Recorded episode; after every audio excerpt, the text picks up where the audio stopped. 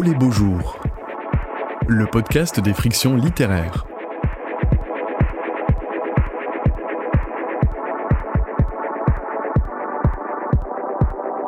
Brancusi contre États-Unis. Rencontre avec l'auteur de bande dessinée Arnaud Nebache et l'avocat en propriété intellectuelle Vincent Chenigans, animé par Sonia Deschamps et enregistré en public en mai 2023 au Conservatoire Pierre Barbizet à Marseille lors de la 7 édition du festival Où les beaux jours. Bonjour à toutes et à tous et merci d'être avec nous pour cette rencontre avec euh, Arnaud Nebache, auteur de Brancusi contre États-Unis, une bande dessinée euh, absolument passionnante publiée euh, chez Dargaud et Vincent Schnegans, auteur euh, avocat spécialisé en droit de la propriété intellectuelle, grand amateur de bande dessinée et également président de l'association des livres comme des idées. Bonjour à tous les deux. Merci euh, d'être avec nous euh, aujourd'hui. Arnaud, vous racontez dans, cette bande dessinée un procès historique qui se tient à, New York dans les années 20 et qui oppose le sculpteur Constantin Brancusi à l'État américain. Il s'agit de prouver que son oiseau dans l'espace, l'œuvre que l'on voit sur la couverture, est bien une œuvre, d'art et ne doit ainsi pas être taxé à 40% à l'importation par les douanes américaines. Brancusi, à ce moment-là, c'est déjà un artiste reconnu, exposé, collectionné. Est-ce que vous pouvez nous raconter un peu qui est Brancusi au moment de ce procès? Bonjour à tous. Oui, en effet, c'est un artiste qui a déjà euh, sa place euh, pratiquement dans l'histoire. Il est reconnu de tous ses contemporains. Euh, il a une place un petit peu particulière parce qu'il n'est pas dans un mouvement où il est un peu tout seul, mais il navigue à l'intérieur de tout ça, respecté de, tout le monde autour de lui. Il a beaucoup d'amis, même s'il est un petit peu solitaire, il y a quand même beaucoup d'artistes qui naviguent autour de lui. Et effectivement, il a déjà une, réputation aux États-Unis où il est collectionné et où euh, Marcel Duchamp, son ami et un peu son agent, on va dire, de l'autre côté de l'Atlantique, euh, travaille à, faire fonctionner les ventes euh, à New York. Et on voit effectivement euh, l'exposition qu'il s'agit d'organiser et pour laquelle on va faire venir euh, cette, euh, cette œuvre. Vincent, euh, est-ce que vous pouvez euh, rapidement peut-être nous rappeler le, le, contexte juridique de ce procès? Je le disais, on est dans les années 20, mais depuis 1913, euh, il y a une loi qui protège les œuvres d'art, en tout cas qui stipule que l'art ne doit pas être taxé quels sont les arguments et quel, euh, quel est le contenu de, cette loi? En réalité, euh, derrière ce type de loi, il y a toujours un homme. Et avant de, rentrer dans la loi, c'est une, BD. D'abord, merci à Hélène Verlet qui a qui m'a mis cette BD entre les mains, euh, assez extraordinaire, et qui, je dois dire, met en valeur une galerie de portraits. Donc, avant même j'allais dire, un, un, un, livre de procès, euh, pour ceux à qui ça pourrait faire peur, vous trouverez en réalité euh, une bande dessinée sur l'amitié. Et il y a vraiment des rapprochements parce que euh, on a cette galerie de portraits, euh, Brancusi bien sûr, mais il y a Duchamp euh, et, et, et, tous ses amis, et on les retrouve souvent à des terrasses de café et ils commentent. Et ils commentent le procès et ces deux mondes absolument fi finalement différents. Et ces deux mondes différents, c'est d'un côté euh, ben finalement le monde des artistes, et puis de l'autre, euh, le judiciaire qui raconte une toute autre réalité. Euh, voilà. Et cette BD, elle, alterne en fait de, façon, de façon très forte euh, ces passages d'amitié d'un monde, le monde de l'art, et puis de l'autre, de l'autre côté, le monde judiciaire. Alors 1913, pourquoi c'est important? Parce que ben, à l'époque, euh, et d'ailleurs c'est dit un moment dans la, dans la bande dessinée, on a euh, le salon de l'aviation, et là il y a Duchamp, il y a Léger, euh, il y a Brancusi, ils sont là tous les trois, et il y a, je crois que c'est Duchamp qui dit, euh, la peinture c'est fini, et il dit ça où? Devant une hélice qu'il trouve absolument sublime, et cette hélice il la regarde et il la regarde encore et il se dit mais dans le fond ce qu'on fait nous euh, est-ce que c'est vraiment si intéressant et ça va je crois provoquer euh, beaucoup de choses. Et là il y a 1913 donc on revient à la loi euh, américaine. Il y a un, avocat qui s'appelle monsieur Quinn et monsieur Quinn il adore les artistes. Et pour lui, c'était, ben voilà, c'est le début du lobbying. Il s'est dit, c'est pas possible que l'art ne soit pas une exception. Alors on a l'exception culturelle américaine, et, il a rédigé une loi qui était faite justement pour protéger les artistes, pour protéger l'art et faire en sorte que l'art ne soit pas taxé de la même façon que les produits industriels. Donc là, vous aurez euh, en réalité un grand écart entre euh, le 0% de taxation pour l'art et 40% pour l'industrie. Donc on comprend que, c'est vraiment important. Et ce monsieur Quinn, en réalité, euh, il avait un, une passion pour Brancusi. Et on peut dire que jusqu'à sa mort en 1924, parce que l'avocat est mort en 1924, il a protégé d'une certaine manière Quinn et on sait qu'il avait même une correspondance avec Henri-Pierre Rocher, alors euh, Henri Pierre Rocher, c'est Jules Gym, euh, plus tard adapté par Truffaut, et euh, Henri Pierre Rocher, il a eu les bons conseils de Quinn qui lui disaient, mais non seulement il faut déclarer l'œuvre d'art, mais plus que ça, il faut aussi déclarer le socle comme étant donc il lui donnait des petits conseils en fait, comme étant aussi partie de l'œuvre d'art, comme ça, ce sera du 0%. donc on peut dire que pendant un certain nombre d'années, Brancusi a bénéficié je pense, d'un regard bienveillant et que les douanes euh, américaines, elles avaient qu'à bien se tenir parce que, euh, dans le fond, elles n'ont pas eu la possibilité de taxer à 40. Mais dès que l'avocat est mort, euh, immédiatement, les douanes se sont réveillées et, et, la suite. Et puis justement, et c'est pour ça, vous comme moi, quand on a prononcé le mot protéger, on l'a dit euh, assez lentement parce qu'effectivement en voulant protéger les œuvres d'art et en donnant une définition finalement et en les opposant à des œuvres industrielles, à des objets industriels, finalement c'est ce qui va permettre à certains de contester le statut d'œuvre d'art, en particulier euh, de l'œuvre qui nous occupe euh, aujourd'hui. au début du procès, le juge demande à ce que l'objet, la sculpture, soit référencé, pièce à conviction numéro un. Euh, on voit tous les avocats l'observer sous, sous toutes les coutures, cette, cette œuvre. Euh, Arnaud, qu'est-ce qui vous a donné envie de raconter ce, ce procès en bande dessinée? Est-ce que c'est, même si les deux sont liés, le fond de, cette affaire, c'est-à-dire euh, cette question de ce qu'est une œuvre d'art, ou est-ce que c'est justement la lecture euh, des échanges, des propos qui ont été euh, prononcés lors de, ce procès, qui, et vous le racontez formidablement, voilà, soulèvent tout un tas de questions passionnantes, sont aussi très très drôles. voilà, qu'est-ce qui vous a donné envie de, vous emparer de, cette histoire pour en faire une bande dessinée? Alors la première entrée, ça a été c'est le personnage de Brancusi, évidemment, parce que c'est un peu le, fantasme qu'on peut avoir de l'artiste tout seul dans son atelier, euh, qui crée euh, des choses magnifiques et qui révolutionne tout, tout seul, etc. Donc il y a cette entrée-là, et puis à force de chercher euh, à, me documenter autour de ce procès, effectivement, il y a tout un il y a beaucoup de contradictions et beaucoup de contrastes euh, qui s'imposent entre ce qui se passe aux États-Unis, entre ce qui se passe euh, sur le vieux continent, entre le travail de Brancusi et euh, les révolutions qu'il peut y avoir de l'autre côté de l'Atlantique. Et tout ça, ça a fait beaucoup d'écho. ça, j'ai trouvé qu'au fur et à mesure de la documentation, tout s'emboîtait un peu par miracle, que toutes les pièces du puzzle finissaient par aller ensemble. Et là, je me suis dit que ça pouvait être une bonne idée de raconter cette histoire-là. Et avec effectivement, on va en parler de la façon dont vous le rendez graphiquement avec ces deux parties euh, qu'évoquait Vincent et la façon dont vous réussissez parfaitement à, la fois passer euh, du procès et une mise en scène particulière et les scènes avec des, ateliers, avec les ateliers, avec ces euh, discussions en, terrasse.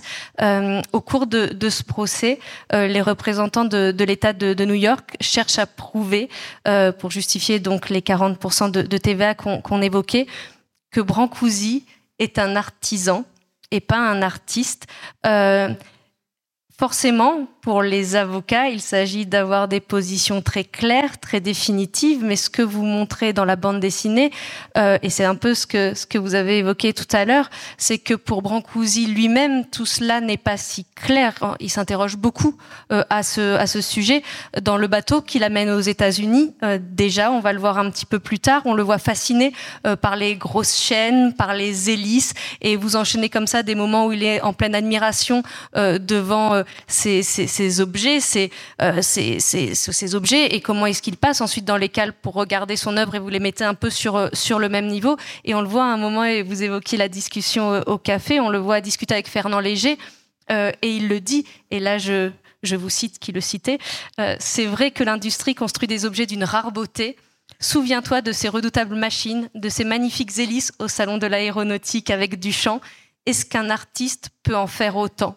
Et Fernand Léger surenchérit en disant Certains artisans ou certains industriels n'ont rien à envier à la majorité de tous ceux qui se disent artistes. C'est vraiment une question au cœur de, de ce récit et qui est absolument passionnante. C'est ça. Alors, dans le procès, cette question-là, elle est assez centrale, d'essayer de, définir euh, ce qui fait euh, la marge entre l'artisanat et l'art. Et bon, si on lit le procès comme ça, ça peut paraître complètement absurde. Et, en fait, euh, l'idée, c'était de revenir sur le travail de Brancusi, de confronter son travail effectivement à ses contemporains et ce qui peut se passer à, cette époque-là, et de rendre cette, question un petit peu plus intéressante qu'elle peut l'être comme ça au départ. Euh, d'où euh, l'envie euh, de faire intervenir dans le récit des auteurs qui sont très à cheval entre l'art et l'artisanat. Donc Jean Prouvé, Calder, et puis je sais plus, il y en a quelques-uns comme ça. Tonné. Oui, Tonné, voilà. Et donc pour montrer qu'en fait cette frontière, elle est évidemment poreuse et que ça paraît voilà absurde ou vain d'aller mettre une barrière au milieu de tout ça il y a aussi quelque chose quand même, c'est que euh, même si euh, c'est évident pour un certain nombre de personnes qu'il s'agit euh, d'une œuvre d'art, c'est une œuvre d'art qui arrive aux États-Unis, on le disait, pour être exposée et pour être achetée. et d'ailleurs, l'acquéreur de cette sculpture est présent lors lors du procès. et Vincent, c'est vrai qu'il y a malgré tout cette notion aussi, c'est-à-dire que c'est certes la question de l'œuvre d'art, mais de la destination de, l'œuvre d'art, puisqu'il s'agit malgré tout d'une œuvre euh, destinée à être euh, vendue. Ça pose aussi cette question-là. Oui, il y a presque une forme d'hypocrisie en réalité. C'est-à-dire que dans le procès, l'élément essentiel qui a été développé par, évidemment, les avocats de Brancusi, c'était de dire, nous, on intervient, et ils sont intervenus euh, en force, parce qu'il y avait deux avocats et vous aviez des témoins qui ont été des témoins très importants puisqu'ils faisaient partie à la fois du monde de l'art, mais ils faisaient aussi euh, partie du monde de la presse, mais ils faisaient partie euh, donc de personnes qui avaient vraiment, qui faisaient vraiment autorité. et tout le discours qui a été développé judiciairement, c'était de dire, nous, c'est pour la liberté de création, c'est pour la circulation des marchandises, c'est presque, ils allaient dire parfois, c'est euh, tout ça n'a pas de sens économique. Euh, alors que la base, c'est quand même euh, qu'on veut avoir la TVA à 0%. Et pourquoi on veut avoir la TVA à 0% Parce que ces œuvres, évidemment, si elles sont taxées de façon plus importante, les galeries, qui sont très importantes à l'époque dans le marché de l'art, les galeries, elles ont tout à perdre.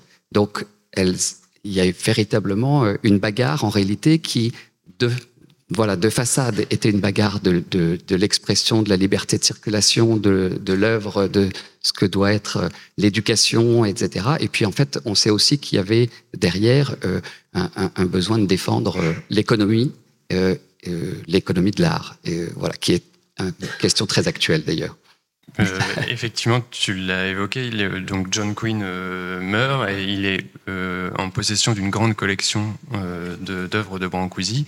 Et Brancusi lui-même, donc c'est pour euh, rebondir sur le fait qu'il y ait même une opération euh, commerciale ou intéressée derrière de la part de Brancusi, euh, demande à, Duchamp et à une partie de ses amis de racheter les œuvres que John Quinn du coup a pour éviter qu'elles se dispersent dans les États-Unis, puisque lui considère son travail comme étant un tout et il veut que ses œuvres restent ensemble. Donc il y a quand même quelque chose de pas de commercial, mais d'intéressé derrière. Justement, vous évoquiez euh, l'œuvre. J'aimerais euh, qu'on se penche un instant euh, sur cet oiseau dans, l'espace. Brancusi, quand il apprend que les douanes veulent le taxer, à hauteur de 40%, il, il s'offusque. il le dit, les douanes voudraient que mes oiseaux ressemblent à de vrais oiseaux. au tout début de l'album, on est pour quelques pages, 20 ans avant le, procès. Brancusi est l'élève de, de Rodin. Et pendant tout ce temps, puisqu'on fait un, saut dans le temps pour arriver au moment de, cette grande exposition et donc de, ce procès, il semble obsédé par le mouvement, par, l'envol, par quelque chose qu'il percevait chez Rodin et qui ne cesse de, le travailler. Alors, il commence effectivement chez Rodin, mais plutôt par refuser ce que lui demande Rodin, c'est-à-dire effectivement de travailler plutôt sur l'espace euh, qui fait exister l'œuvre. Euh, et puis, effectivement, on fait un saut dans le temps pour aller 20 ans plus tard, où cette fois, il a réalisé que c'était bien ça qui construisait une sculpture, c'était l'espace autour de, celle-ci. Et du coup, en effet, il va beaucoup travailler sur cette idée, en faisant danser euh, des danseuses autour, en travaillant euh, plutôt la scénographie finalement de son travail que les, travaux eux-mêmes, en reproduisant plusieurs fois ces travaux pour essayer de trouver le, bon ajustement pour construire l'espace autour. Et comment est-ce que vous avez j'allais dire penser cet oiseau dans, l'espace qui évidemment ne change pas de forme puisqu'il a toujours la même forme qu'on a vu euh, tout à l'heure sur, euh, la couverture, euh, à part un moment où vous le faites se transformer en un véritable oiseau, mais vous jouez beaucoup avec les lumières, avec les couleurs, ce qui fait qu'à la fois cette œuvre est toujours la même, mais jamais euh, tout à fait euh, la même, euh, ce qui en fait une sculpture mystérieuse, qu'elle pouvait déjà être pour beaucoup, mais aussi dans, dans ce livre, j'ai eu le sentiment qu'elle était comme vivante. Est-ce que ça a été, quel enjeu ça a été cette représentation de l'œuvre au centre même du, du procès et donc de la bande dessinée? Eh ben, il, y a deux, il y a deux enjeux. La première, elle est technique. En fait, euh, enfin, dans beaucoup de bandes dessinées, il y a des œuvres qui réapparaissent. Et alors là, bah, tout, est bon pour essayer de trouver un moyen de ne pas reproduire l'œuvre, puisque c'est impossible. D'abord, on n'a pas le droit. Et puis, et puis surtout, il faut trouver le bon ton, il faut trouver les bonnes manières de, euh, dire les choses. Est-ce qu'on caricature? Est-ce qu'on exagère? Est-ce qu'on fait vivre? Etc. Euh, et puis derrière tout ça, il y avait aussi en effet le fait d'insister sur le fait que cette sculpture n'est pas unique et qu'elle peut vivre euh, selon le regard de celui qui, la regarde. Et puis, euh, donc, effectivement, les représentations que j'en fais euh, changent beaucoup en fonction du contexte. Et puis, Brancusi lui-même tenait à ce que ces oiseaux, comment, oui, changent en fonction de la lumière. Alors, d'où les surfaces polies. Et d'où les photos qu'il en a fait. Il a fait énormément de photos de, de son travail et il, refusait d'ailleurs que d'autres personnes prennent en photo son propre travail pour maîtriser lui-même euh, les différentes interprétations que la lumière et l'environnement pouvaient donner de cet oiseau en particulier, mais du reste de son œuvre également. Et il y a euh, beaucoup de, passages euh, dans lesquels on voit Brancusi à l'œuvre, à l'ouvrage, en train d'être en train de, de créer dans, dans, son atelier.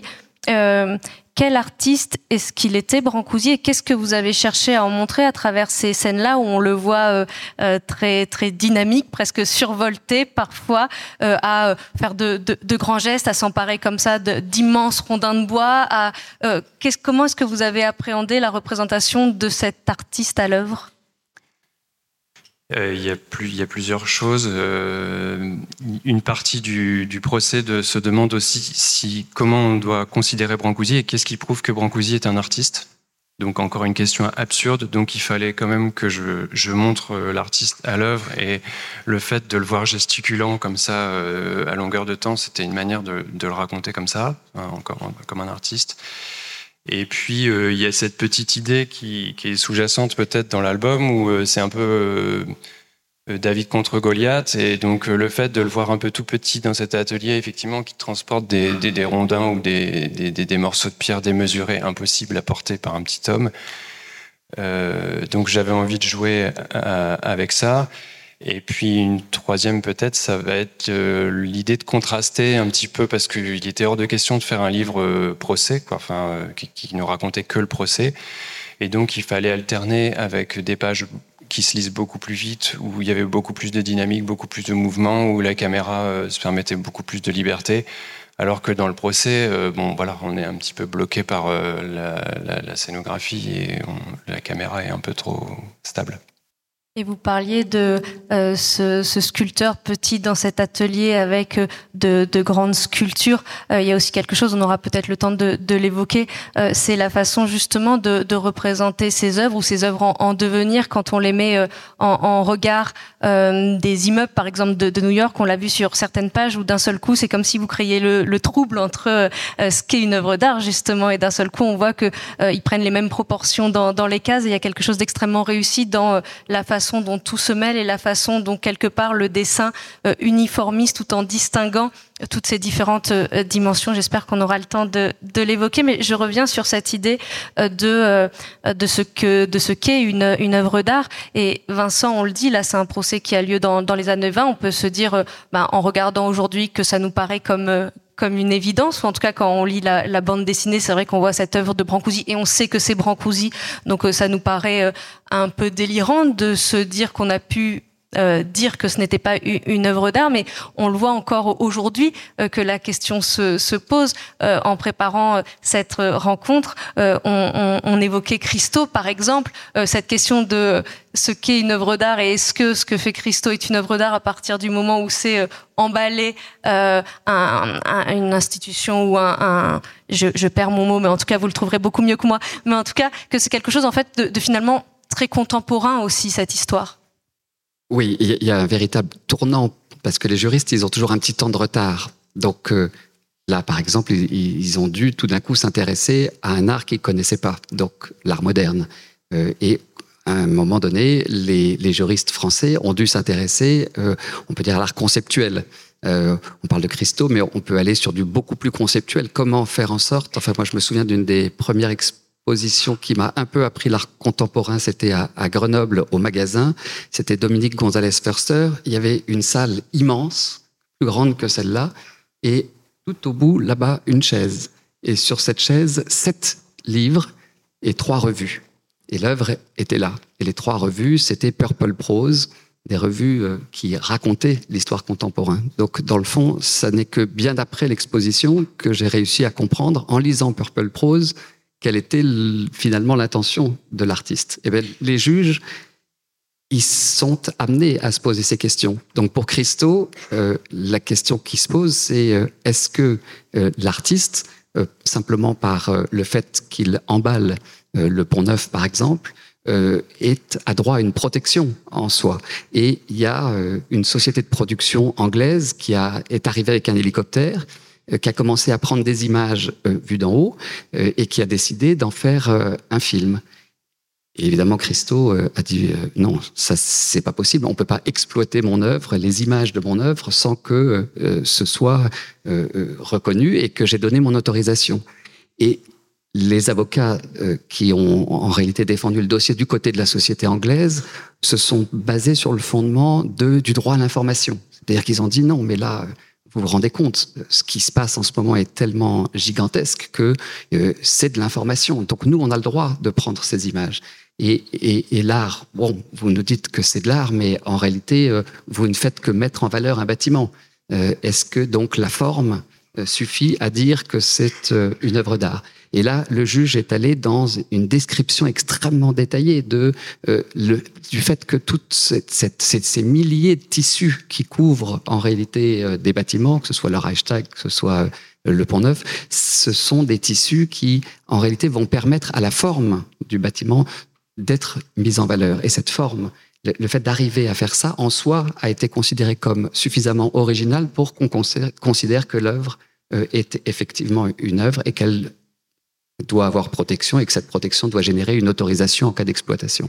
Donc on voit bien que euh, voilà, les juges sont obligés eux-mêmes, parce qu'il n'y a pas une définition légale de ce qu'est une œuvre d'art, sont obligés d'aller chercher dans à la fois leur propre imagination, euh, avec le risque évidemment que leur imagination, et on le verra tout à l'heure dans le procès Brancusi, euh, est parfois un peu limitée, eh bien ils sont eux-mêmes en et font presque œuvre de création pour arriver à faire en sorte que l'œuvre ou non entre dans, le, dans la définition de l'œuvre d'art. Et on va revenir évidemment au procès euh, de, de Brancusi, mais là on parlait de, de Christo et de quelque chose d'assez gigantesque, puisque effectivement c'est quelque chose qui ne peut pas échapper euh, au, regard. Euh, mais vous m'avez aussi parlé d'un artiste conceptuel, et là on, revient sur la question des, des douanes et de, de la taxation et de encore une fois ce qu'est une œuvre d'art, c'est-à-dire qu'un artiste qui utilise par exemple des lumières, est-ce que les néons sont considérés comme faisant partie de l'œuvre d'art ou est-ce que ça doit être taxé comme des néons? Et alors ça, on n'est pas en, en, en, 1920, on est, euh, on est en 2010. En 2010, euh, vous avez euh, une œuvre d'art qui est euh, importée par une galerie londonienne, euh, c'est Dan Flavin, et la galerie londonienne euh, a les mêmes un peu douaniers que ce qui est arrivé à Brancusi qui disent ah non non non non non ça ce sont des néons euh, c'est euh, TVA à 20%. Alors on n'était pas à 40. Et euh, si ça avait été une œuvre d'art, c'était TVA à 5%. et procès.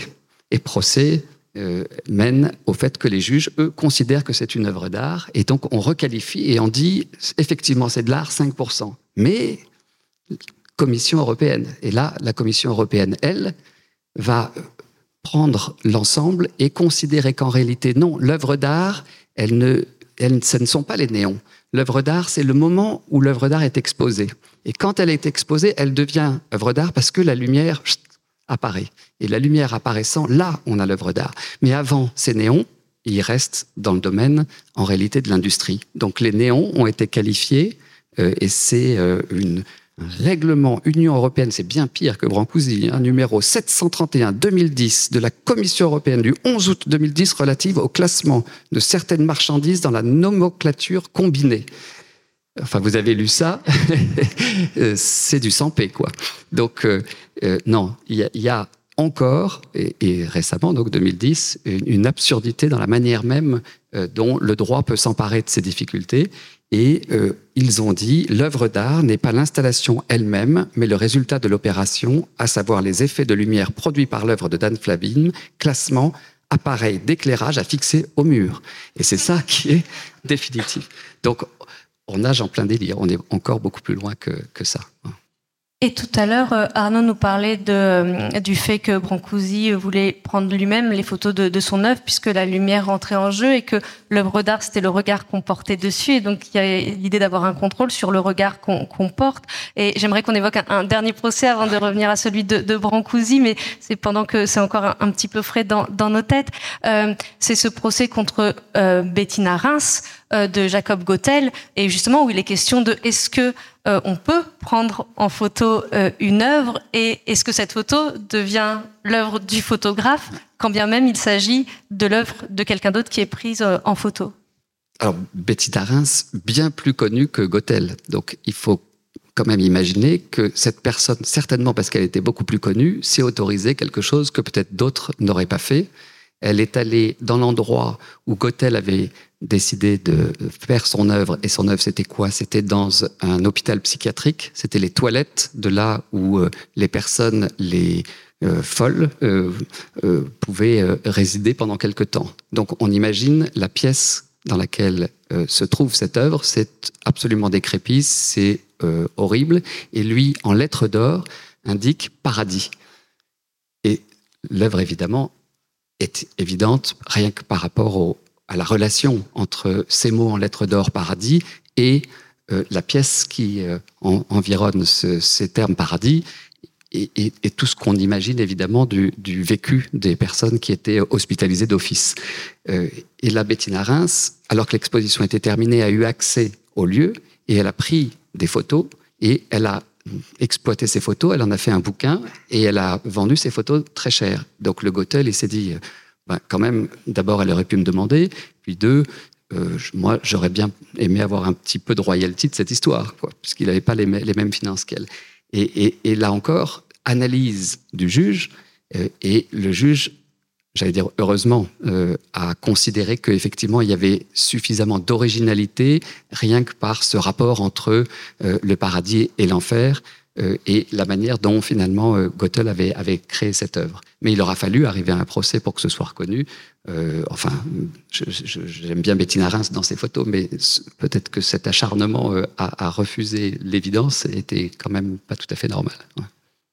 Pour revenir au, au, procès qui oppose Brancusi aux, États-Unis, je me suis demandé à la lecture de, cette bande dessinée, Arnaud, comment vous aviez réussi à synthétiser ce que j'imagine être un procès euh, qui a duré en tout cas euh, des propos qui ont été sans doute beaucoup plus nombreux que ceux que vous avez retenus pour, euh, pour cette bande dessinée, où on a le sentiment en la lisant d'avoir l'intégralité du procès. En tout cas, on a l'impression que déjà énormément de, choses sont dites.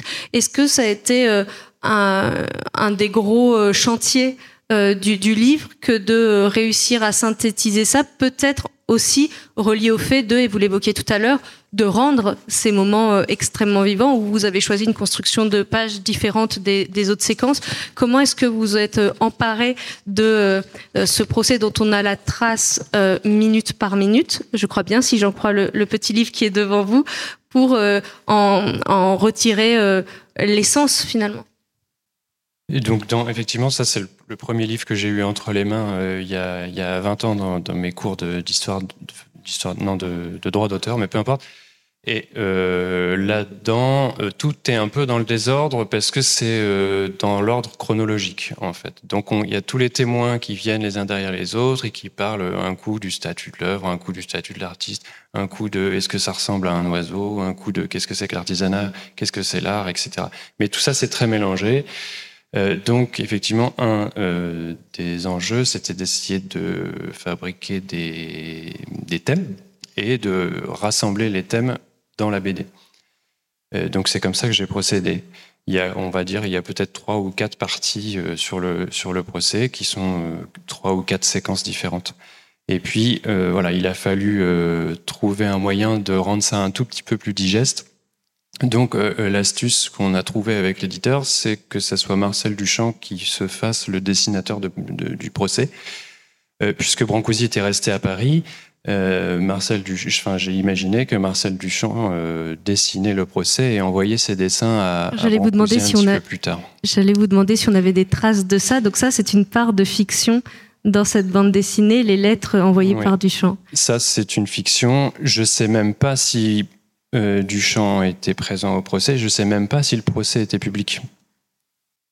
Vincent, euh, on s'en rend compte à la lecture de, la bande dessinée, euh, et je le disais tout à l'heure, beaucoup de choses importantes sont dites lors de, de, ce procès, et il y a aussi beaucoup de choses très drôles. et il y a quelques passages que vous auriez aimé nous lire et qu'on aurait aimé vous entendre euh, nous lire et notamment, je ne sais pas si on peut commencer par celui-ci, mais comme on évoquait tout à l'heure, euh, la, forme de cette œuvre et euh, le fait que ce soit qu'elle soit désignée comme comme un oiseau, en tout cas c'est son titre peut-être ce passage où il est question de de, de de, cette œuvre et du fait de savoir si c'est un oiseau ou non.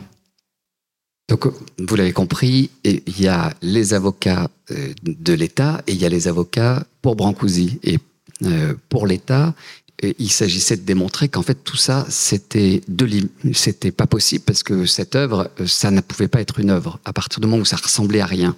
Et, euh, et il décide donc de cuisiner les avocats donc de, l'État de cuisiner l'un des témoins. L'un des témoins de Brancusi. Et le témoin de Brancusi c'est William Fogg quand même le directeur de la Brooklyn Museum of Art donc qui était quand même une personnalité importante et donc l'avocat pose la question pourquoi appelez-vous cela une œuvre d'art? Et on a une réponse très très solide. D'abord, elle est expressive, elle a une forme, elle traduit une idée, probablement suggérée par le vol d'un oiseau, ou elle suggère simplement le vol d'un oiseau. Une chose de cette nature est souvent inspirée à l'artiste par une idée abstraite qu'il exprime de manière originale. Je pense que c'est ce que cet artiste a fait, l'idée qu'il en avait quand il a commencé à y travailler, a probablement évolué, l'a suivi, il est probable euh, qu'il a d'abord conçu son oiseau de manière réaliste. Et là, autant vous dire, je crois que l'avocat, il n'a pas tout compris, parce qu'il pose la question, oui, mais si l'artiste l'avait appelé poisson, cette même chose aurait évoqué pour vous un poisson plutôt qu'un oiseau? Alors, le directeur du Brooklyn Museum of Art, elle peut interloquer. elle n'évoque pas un, poisson pour moi. Oui, mais et s'il l'avait appelé tigre en vol? Non, pas plus. Évoque-t-elle pour vous un, lion ou tout autre animal? Il est possible que la qualité de vol me séduise en tant que qualité abstraite, une qualité parmi d'autres, mais vraiment pas celle d'un tigre ou un lion réaliste. Et mais vraiment, c'est presque 30% du procès qui tourne autour, parce qu'ils reviennent à chaque témoin, ils reviennent à la charge, et à chaque fois, ils veulent leur faire dire que non, on ne voit pas un poisson, et si on ne voit pas un poisson, alors ça veut dire qu'on n'a pas su être dans l'imitation, soit d'un personnage, soit d'un animal. C'est donc que ça peut pas être de l'art. Donc tout ça était quand même, euh, allez, sur, euh, oui, c'est peut-être la moitié du bouquin qui est euh, sur ce type de questions qui revenaient à l'envie. Voilà. C'est là que moi j'ai trouvé que c'était intéressant, puisque effectivement, ce procès, il tourne autour de l'abstraction. C'est comme si c'était le procès de l'abstraction alors que Brancusi se refuse, euh, enfin refuse qu'on le traite d'abstrait, puisqu'il représente bien quelque chose, il représente mhm. l'idée mhm. d'un envol, alors qu'une œuvre abstraite ne représente rien. Et donc lui, il est, euh, il est encore plus énervé par ce fait, c'est-à-dire qu'on tourne autour du pot sur savoir est-ce que c'est un oiseau, un poisson, un tigre ou une barre de laiton. Et, lui, il dit non, c'est une idée, donc c'est pas de l'abstraction. Arrêtez d'essayer de, d'en faire euh, un truc abstrait. Oui, et, et je rebondis là-dessus, mais c'est d'autres plus heureux que Brancusi n'ait pas été présent sur place dans le procès. Il a été, c'est assez étonnant, il a été auditionné à l'ambassade des États-Unis en France. Euh, et ça a permis d'avoir finalement un débat un peu fermé parce qu'on lui posait des questions clés. Et il a répondu de façon euh, bon, très honnête, mais dans le fond, on n'était pas dans ce type de débat. Et s'il avait été présent sur place, ça lui aurait été certainement insupportable et il aurait vraisemblablement, en réalité, euh, évoqué ce que tu disais, c'est-à-dire le fait que lui c'est pas tellement la question de la représentation, mais c'est la question de, l'envol. Il n'est pas sur place, mais il ne va pas pour autant euh, très bien pendant que, se déroule ce, procès. Euh, il est obsédé, vous le montrez dans la bande dessinée, obsédé par euh, ce procès. C'est Marthe, sa compagne, qui le dit à, à un moment. elle le dit, depuis le début du procès, il ne parle plus que d'oiseaux, il ne pense qu'à ça. Et ensuite, euh, on peut lire qu'il euh, vient de réaliser euh, sa 30e sculpture d'oiseau et qu'il ne fait plus que ça. Comment est-ce qu'il vit ce procès et quelle trace est-ce que vous aviez ou non de sa façon de, suivre à distance les débats qui étaient, tenus? Alors, il n'y a, pas, enfin, il a pas énormément de traces. Il y, a, il y a quelques traces dans les correspondances qu'il a pu laisser avec Marcel Duchamp, d'autres avec sa compagne Marthe. Euh, et en fait, dans les traces que j'ai vues, que j'ai lues, il a, il a l'air un peu indifférent, en fait. Enfin, ou en tout cas, il le laisse paraître. Moi, j'ai décidé d'inviter un petit peu plus de dramaturgie euh, à l'intérieur de tout ça parce que, que, le bouquin se finisse pas juste par bon, bah, c'est bon, c'est un, un, une œuvre d'art et, basta, mais qu'il y ait quand même un enjeu euh, de fiction et qu'on aille plus sur le, le personnel, en fait, de, de, de, de ce personnage et qu'il y ait un truc un peu de vie ou de mort quoi, de son travail, euh, comme si, si euh, la question de son travail n'avait pas été reconnue, euh, il aurait peut-être arrêté de créer. Quoi. J'avais envie de laisser cette idée-là. Mais là, encore une fois, c'est un peu mon intervention. Je pense qu'il était bien trop fier et imbu pour se laisser toucher par ce procès aussi profondément. Vous parliez de la correspondance avec euh, Duchamp. Il y a une correspondance à laquelle euh, on a accès. C'est sa correspondance justement avec Marthe, mm. dont le surnom était Tonton. Euh, donc c'est la relation d'amour entre Tonton et Tonton. Mm. Qu'est-ce que vous avez trouvé dans, cette correspondance et de quelle façon est-ce que parce que il est question de leur histoire d'amour, mais en, filigrane dans, cette bande dessinée, ce n'est pas au cœur, mais, c'est présent malgré tout. Marthe est un personnage très important. Oui, alors j'ai essayé quand même d'inclure un petit peu de personnages féminins parce que malheureusement, dans tout ce qu'on a autour du travail de Brancusi, il y a quand même beaucoup d'hommes. Euh, et euh, cette correspondance avec Marthe a été, euh, a été un point d'appui assez important. Et en fait, justement, ce personnage de Brancusi que j'ai essayé de laisser un peu taiseux, un peu aussi fier, qui n'aurait probablement pas admis d'être touché par cette histoire, c'est Marthe qui prend le relais et qui va chercher ses amis. Euh, et, particulièrement Fernand Léger, pour essayer de le sortir de là, et Jean Cocteau également, pour essayer de le sortir de là et lui faire voir les choses autrement. Donc c'est là qu'elle, elle a pu jouer un rôle assez important. Et à un moment, on la confond en fait un petit peu avec l'oiseau, euh, qui est une légende euh, roumaine euh, existante, où un, oiseau réellement apparaît dans la mythologie roumaine et où elle transforme en statue, enfin où cet oiseau transforme en statue les gens qui, l'attrapent. Et cet oiseau est un petit peu représenté avec le, visage de Marthe parce que c'est elle qui va chercher Brancusi comme, bah, comme statue, comme artiste, et qui va le sortir de là. On parlait euh, de la façon dont lui euh, suivait ou non euh, ce, procès. Les journaux aux, États-Unis s'en emparent réellement et vous montrer. Je me souviens plus si c'est, je crois que c'est la une du Times ou en tout cas le titre c'est It's a bird, shoot it. On, voit, c'est un procès qui a eu beaucoup de, de retentissement à l'époque sur le moment même du procès. Oui, oui, non, il y a eu toute la presse s'en est emparée et il y avait les pour et les contre. Euh, et ceux qui étaient contre, c'était ceux qui protégeaient en réalité les artistes américains dits classiques, qui eux voyaient d'un très mauvais œil l'importation de l'art moderne, qu'ils considéraient pas comme de l'art et qui leur piquait un marché. Faut être euh, donc, donc il, y a des sculpteurs qui témoignent aussi et ils sont d'assez mauvaise foi. Ouais, ouais. donc, donc là, on revient à l'enjeu économique et, la presse euh, s'est vraiment fait l'écho. C'était euh, d'un côté les voilà d'un côté euh, les, mondialistes on va dire et de l'autre ceux qui défendaient leur précaré quoi. Sachant qu'on est un petit peu avant la guerre et que en gros il y a les trois quarts des artistes européens qui sont en train de débouler aux États-Unis. Donc c'est c'est pas que le petit enjeu de l'oiseau de Brancusi, c'est il y a comme euh, une idée de, passage de relais entre le vieux continent et, les États, enfin et l'Amérique, où euh, certains Américains refusent de jouer ce rôle-là, et alors qu'il va le falloir. Quoi. C'est voilà, c'est l'histoire. Euh, L'Amérique va prendre le relais et le continent, le, vieux continent, va s'enfoncer dans la guerre. Vincent, vous voulez nous lire un autre, un autre extrait de, de ce procès? Oh, Quand même, il faut que vous ayez la, les questions des juges, parce que les juges il, joue le chaud et le froid, euh, et c'est assez piquant aussi. Euh, question du juge au témoin Station. Alors Station, c'est celui qui avait acheté l'œuvre euh, et qui a accepté dans le fond de jouer le jeu, mais il y avait une mécène derrière qui payait les avocats. Donc elle avait, elle était milliardaire, elle avait plein d'argent, elle avait décidé que l'art devait être sauvé, et donc elle est allée voir Station et elle lui a dit non mais achetez cette œuvre et moi je vous paye tous les frais du procès. et c'est très cher les avocats. Euh, et donc, le juge, quand même, euh, demande euh, quel métier exercez-vous? Donc, au témoin, il dit ben, Je suis artiste et photographe depuis pratiquement 30 ans, sculpteur. non, monsieur le président, pas sculpteur. Non, peintre. oui, monsieur le président, il y a un de mes tableaux au Metropolitan Museum of Art et un autre au musée de Bordeaux. Ouais, elle lui montre l'œuvre et lui dit Mais comment appelez-vous ceci? J'utilise le même terme que le sculpteur, oiseau, bird.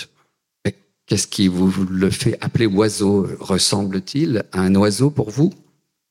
Réponse non, il, ne ressemble pas à un oiseau, mais je le ressens comme un oiseau et il est défini par l'artiste comme un, oiseau. Question. Le seul fait qu'il l'ait appelé oiseau en fait un oiseau pour vous? Réponse euh, oui, votre honneur. Euh, question. Si vous l'aperceviez dans la rue, vous ne songeriez pas à l'appeler oiseau, n'est-ce pas? Réponse trois petits points. et, là, il y a un autre juge qui s'empare du, qui prend le micro. et, si vous le voyez dans une forêt, vous n'en prendriez pas une photo, n'est-ce pas? Et le témoin, euh, non, votre honneur. Et là, si Duchamp avait réellement été dans la salle, il, aurait fait un dessin euh, de désarroi et il aurait, euh, en plus, il aurait vraiment inquiété Brancusi. Donc, il y a, le procès, il a duré en fait presque plus d'une année. Et donc, il y avait des moments d'audition et, et, donc ce moment-là est un moment où, euh, dans le fond, à la fois les témoins, les avocats de Brancusi sont hyper inquiets parce qu'ils se disent euh, c'est en train de basculer, on va perdre. Et en plus, là, ce qu'on n'a pas évoqué, mais c'est que la jurisprudence était plutôt contre eux parce qu'il y avait eu euh, quelqu'un qui avait fait des chaises un peu sculptées et qui avait vu le filon avec l'histoire de, de, la TVA à 0% et qui avait déclaré ces chaises sculptées, mais qui vendaient en réalité par, euh, par milliers, il les avait déclarées comme des œuvres d'art. Euh, et là, il y avait eu un procès et les, et les douanes avaient gagné parce que le gars, c'était pas du tout un artiste, quoi. C'était pas Brancusi. Donc, euh, ils se sont dit, dans le fond, c'était la jurisprudence de référence. Ils se sont dit, les juges vont aller dans euh, la suite de cette jurisprudence qui allait contre nous.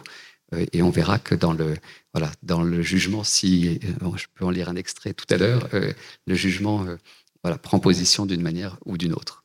Oui, puisqu'il est aussi question de, savoir au cours de, ce procès s'il existe d'autres euh, sculptures identiques, et c'est également un, des critères. Avant que vous nous lisiez euh, justement un extrait euh, de, cette conclusion, un mot, on a évoqué la façon dont Arnaud vous avez dessiné cette, cet oiseau.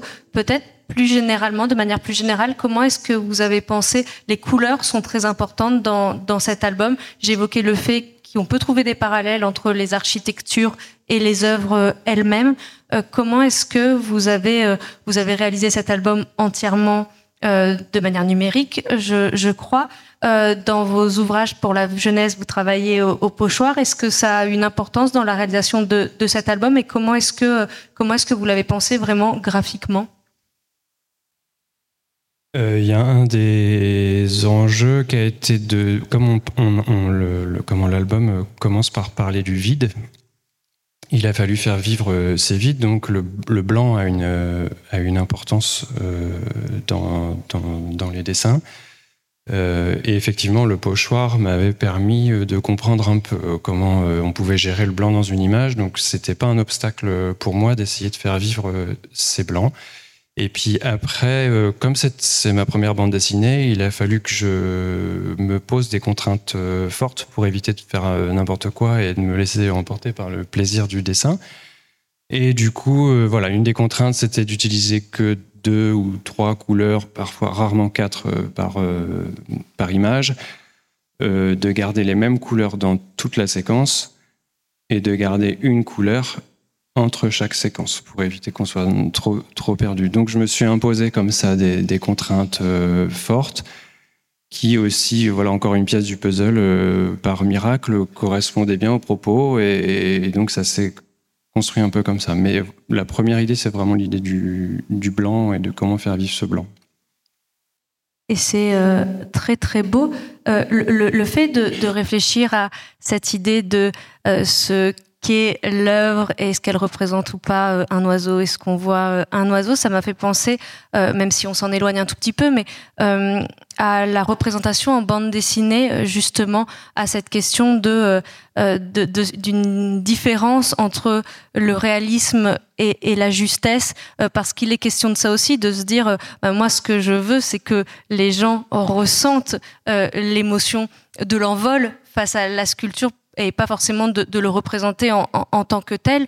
Est-ce que ce sont aussi des interrogations qui, sont les vôtres au niveau de la représentation? Alors, dans, une autre dimension, évidemment, et je m'éloigne un tout petit peu de, de Brancusi mais je trouve que c'est quelque chose de passionnant avec la bande dessinée et avec le dessin de manière générale, de se dire comment est-ce qu'on réussit à rendre des, des sentiments, une énergie, une émotion, et que très souvent, ce n'est justement pas en étant très, très réaliste qu'on réussit à être le, plus juste. Est-ce que ce sont des, des interrogations qui, voilà, qui, qui vous occupent? Euh, ça vient un petit peu de mon travail en, jeunesse. D'habitude, je, suis plutôt auteur jeunesse et euh, où là, euh, le, comment l'artifice est, est, plutôt interdit, où le synthétique est plutôt une bonne arme pour pour parler aux enfants, enfin, en tout cas pour dessiner pour les enfants. Et euh, cette idée-là a, probablement euh, fait des petits euh, dans cet album-là. Et puis, comment ça ça me paraissait compliqué d'aller trouver un dessin hyper réaliste pour un artiste comme Brancusi qui, a autant de, volonté à synthétiser les formes, à trouver une certaine radicalité dans son travail. Euh, à épurer, épurer, épurer. Enfin, quand on voit le, travail de sa jeunesse euh, en, finissant par des œuvres qui, pour le coup, ont un vrai pouvoir d'abstraction à la fin de sa vie, euh, ça paraissait bizarre et étonnant d'aller trouver un, réalisme et, d'aller trop pointilleux là-dedans. Et, puis, encore une fois, il, fallait que je trouve un peu d'efficacité là-dedans et il fallait que ça enfin voilà, que, que, ça fonctionne. Mais il est extrêmement vivant, extrêmement présent. Euh, et on parlait de la façon dont vous aviez euh, trouvé et représenté euh, l'oiseau dans l'espace. mais comment est-ce que vous avez aussi trouvé votre Brancusi Alors il y a, y a, la barbe, il y a des éléments qui font qu'on le reconnaît immédiatement, mais il y a quelque chose où vous en avez vraiment fait un personnage et c'est extrêmement fort dans, dans, la bande dessinée. C'est-à-dire que quand il apparaît, c'est immédiat, c'est évident. Euh, Est-ce qu'il vous a fallu justement passer par euh, euh de, de, de l'épuration euh, euh, successive pour se dire, bah justement, je vais arriver avec quelque chose de l'ordre justement d'un caractère, de ouais, d'un vrai personnage? Comment est-ce que vous en êtes arrivé à ce Brancusi qu'on voit dans la bande dessinée? Il a fallu que je le désacralise un petit peu. Évidemment, j'ai entrepris ce personnage comme étant le, monstre dans l'histoire de l'art, en tout cas avec la place qu'il a, pris dans l'histoire de l'art. Donc, euh, c'est euh, un peu comme si euh, on va représenter Léonard de Vinci. Quoi. Il faut quand même faire un peu gaffe. Euh, et euh, du coup, euh, soit je restais dans cette position-là, où là, j'allais trembler à chaque dessin pour éviter de le, dénaturer, soit je prenais un, autre parti pris qui était plutôt d'aller jouer avec un personnage un peu, comment, un peu une poupée, enfin un peu mou, un peu et puis tout petit, et puis une silhouette très facile à reconnaître, etc. Et puis il fallait aussi pour ceux qui l'ont pas fait, je vous invite à aller voir évidemment l'atelier de Brancusi qui est entièrement reconstitué devant euh, le centre Pompidou.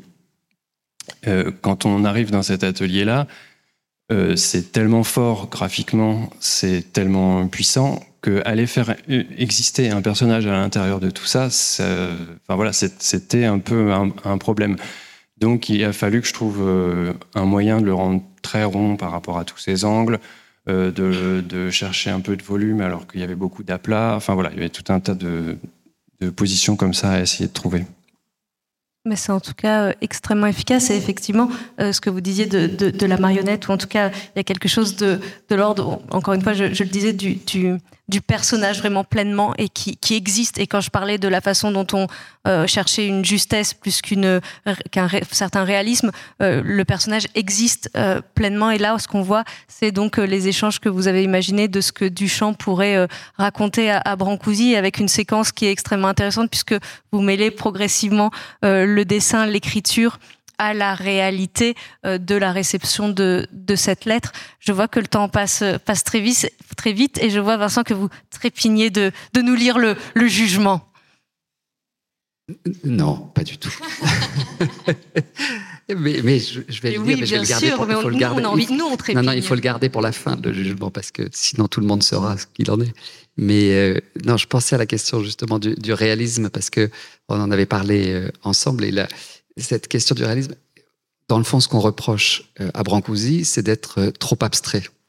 Euh, et si on prend des procès qu'il y a eu dans le passé dans le domaine littéraire, on sait que Flaubert et Baudelaire, on leur reprochait d'être trop réalistes.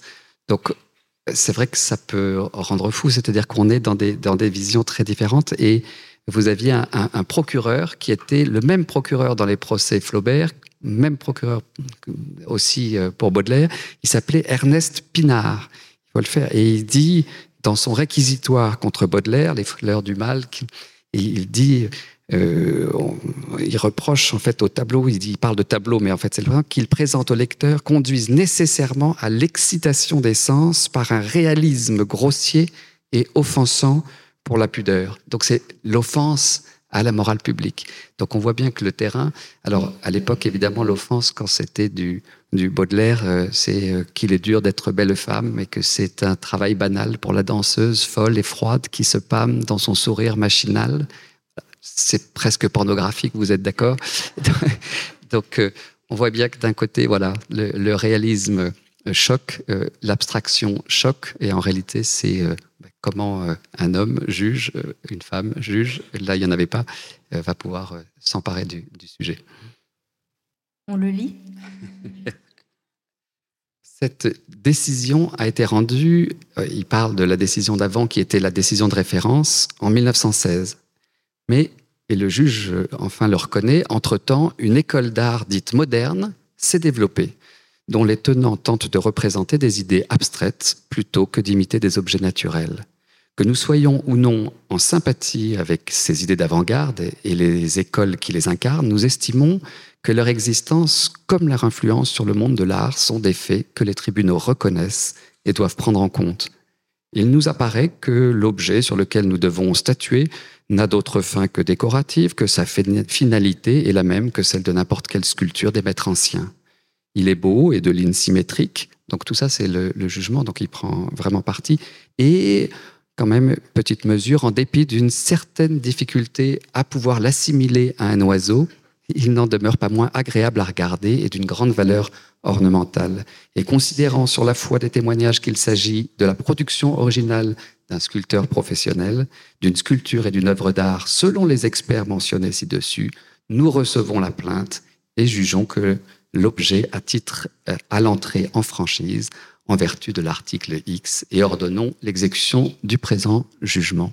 Donc voilà comment Brancusi l'a remporté grâce à un juge qui, quoique pas très euh, motivé par, par l'oiseau, euh, a su prendre position. Peut-être un dernier mot, Arnaud, avant de, de vous passer évidemment la parole. Il est beaucoup question de, de liberté euh, dans, ce livre euh, de liberté de, création, de, représentation. Alors je, m'éloigne un tout petit peu du, procès, mais quels sont euh, parce que certains artistes disent, disent Brancusi nous, ouvre la voie, c'est grâce à lui en fait qu'on est en train d'acquérir une, forme de liberté. quels sont vous les artistes qui vous ont permis de voir dans le dessin, dans la création, un horizon possible souhaitables euh, Quels ont été les artistes qui ont été importants pour, euh, pour vous? Pas forcément en bande dessinée ou en dessin d'ailleurs, ça peut être euh, Brancusi.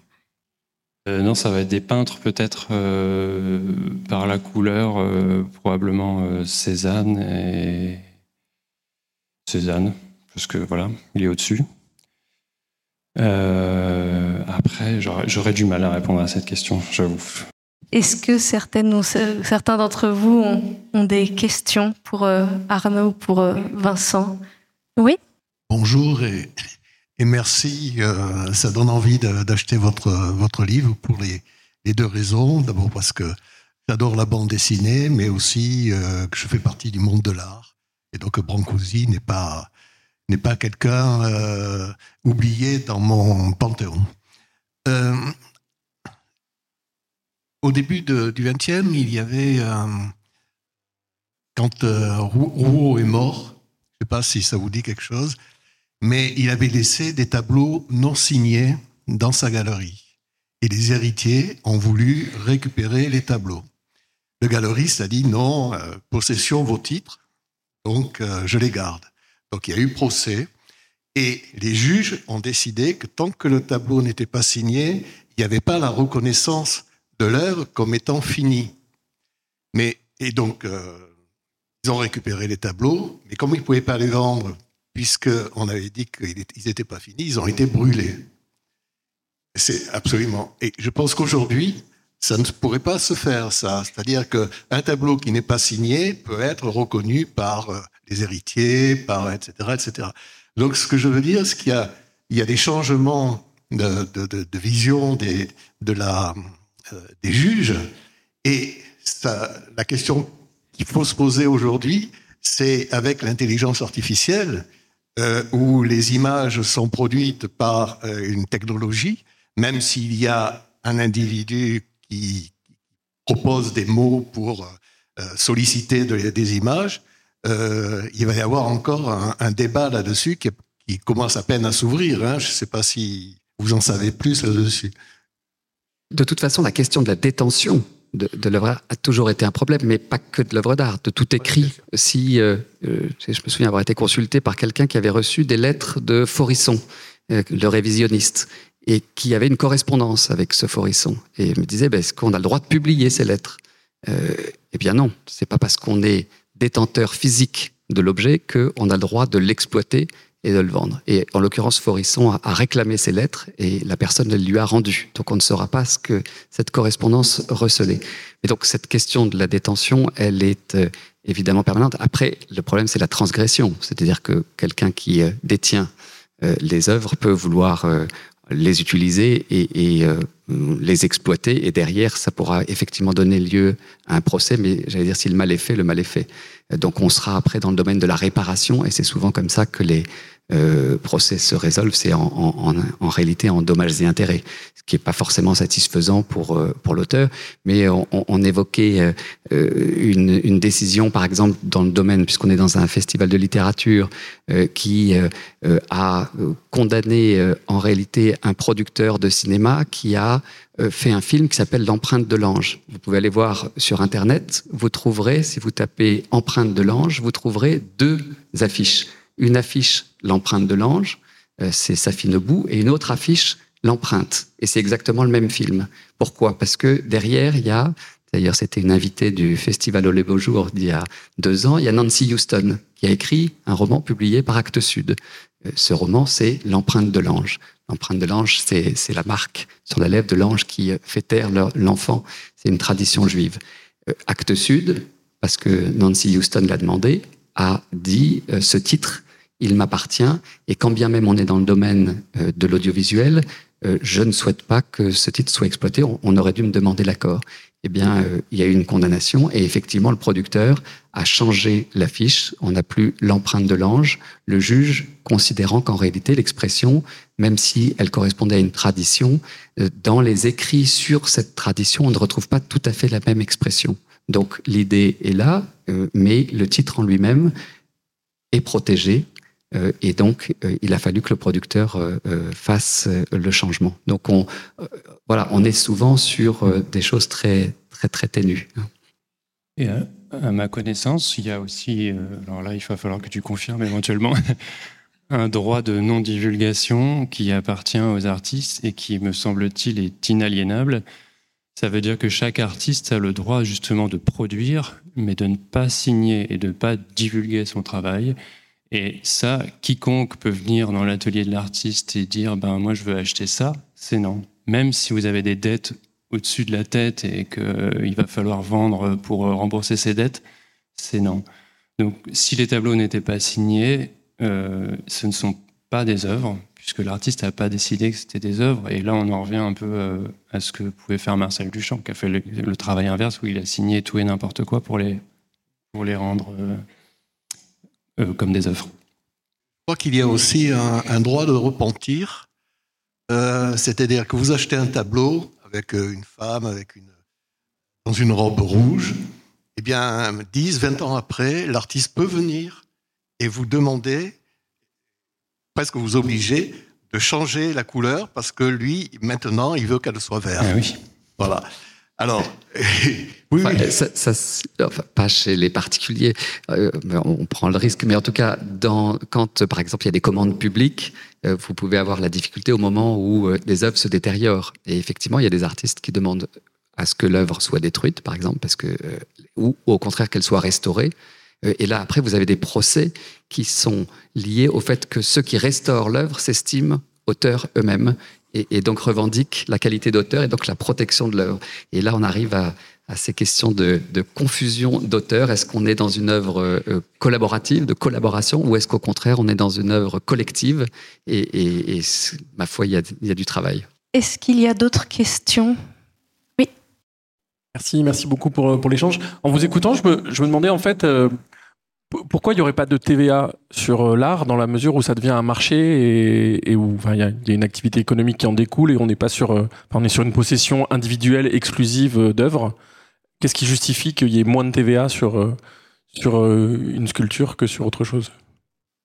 Alors justement, on parlait de l'exception culturelle tout à l'heure. Ça, après, c'est un débat. On peut effectivement refuser ça. Et là, vous avez une directive européenne qui doit être appliqué d'ici 2025 et qui ramène la TVA à 20%, alors que pour l'instant, c'est 5,5%.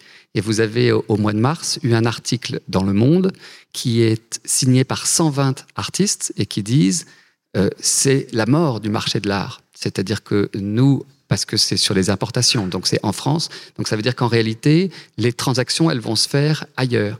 Et le marché de l'art est passé en quelques, en 10 ans de, euh, allez, 3,5% à 7-8%. Donc, le fait qu'il y ait cette TVA plus basse a permis en réalité à la France de devenir la première place euh, européenne du marché de l'art. Donc les enjeux, oui, ils sont profondément économiques, mais culturels aussi, puisqu'on sait que c'est ce qui permet quand même une circulation. Donc on est sur des considérations en réalité contradictoires. Euh, il, me semble que euh, il faut quand même encourager l'art parce que parce que c'est en fait la valeur aussi d'éducation qu'il y a derrière. Et euh, vous avez pour ça des institutions publiques qui ont aussi vocation à faire en sorte que dans les écoles, que dans euh, on, continue d'apprendre à ce que c'est que le geste artistique, et ça c'est valable pour à peu près tous les domaines de l'art. Et puis, il faut peut-être redescendre un peu. Là, on parle de, de Brancusi ou d'artistes qui vendent très cher et qui sont très reconnus et tout ça. Mais je pense que 99% de ce qui traverse les frontières, sont des petits artistes euh, ou des petites compagnies de théâtre, ou etc., etc., qui eux, 5%, euh, 10%, c'est très important et ça peut euh, faire le taf. Et surtout, c'est pour le coup un marché très très fragile et que ça pour, on pourrait imaginer que le rôle de l'État, c'est de protéger les, les, les, choses les plus fragiles. Quoi. Est-ce qu'il y a une dernière question? Vincent, est-ce que tu peux nous expliquer pourquoi on ne peut pas titrer Léo de Hurlevent une nouvelle traduction des Hauts de Hurlevent Non. Alors je change d'avocat. non, parce que c'était ça a été le titre donné par un traducteur. Et on s'est aperçu à ce moment-là que le traducteur pouvait revendiquer la propriété d'un titre ce qui fait qu'on ne trouve pas de nouvelles traductions des Hauts de Hurlevent. Non, j'ai dit non, mais c'est en réalité, c'est une œuvre de collaboration et dès lors que justement on ajoute une personne et le traducteur devient auteur lui-même et toi le premier tu te bats pour que les traducteurs soient reconnus comme étant des auteurs et qu'ils aient une rémunération juste qui est rarement le cas euh, parce que on sait que le, voilà, le poids économique que euh, les maisons d'édition font peser sur les traducteurs en disant nous ne pouvons pas imprimer tel livre, etc., parce que derrière, euh, c'est des coûts trop importants.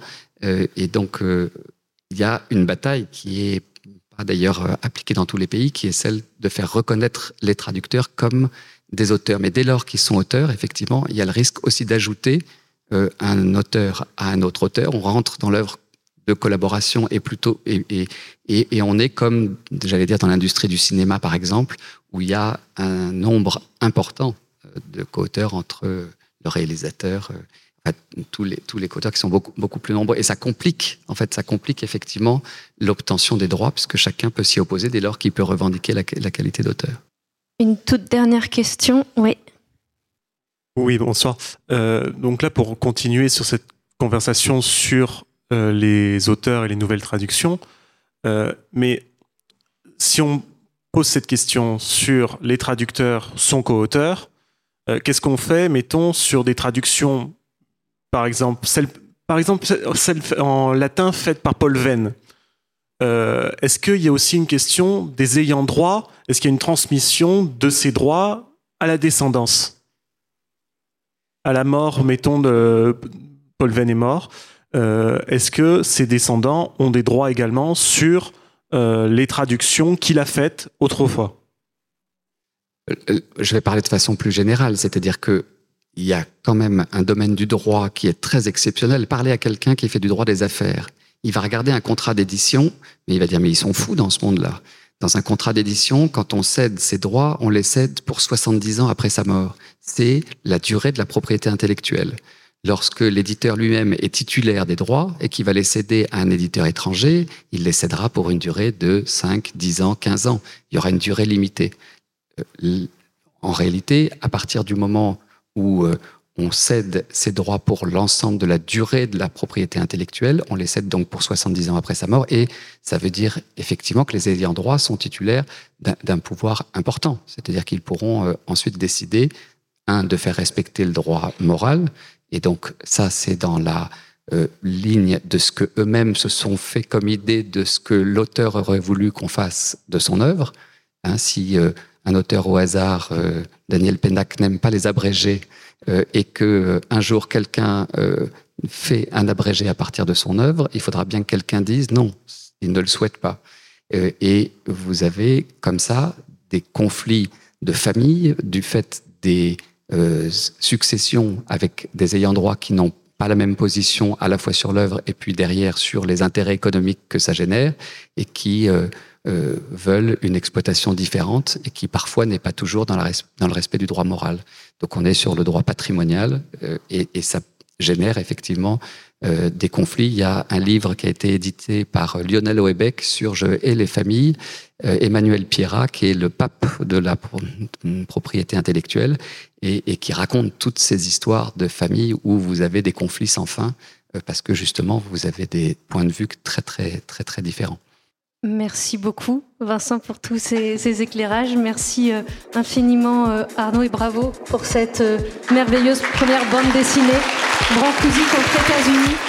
Et merci à vous toutes et tous d'avoir été avec nous aujourd'hui. Le festival Au les Beaux Jours remercie Arnaud Nebache et Vincent Schnigans, ainsi que Sonia Deschamps qui a animé cette rencontre. Merci à l'équipe du conservatoire Pierre Barbizet qui a accueilli le festival. Les références bibliographiques de l'auteur sont disponibles dans le descriptif du podcast.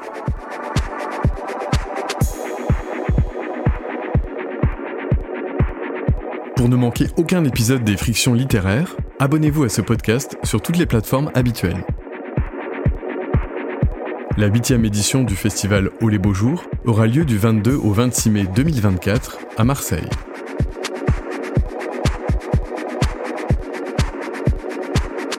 Montage Arthur Jam. Voix Benoît Pacteau. Un podcast produit par Des livres comme des idées.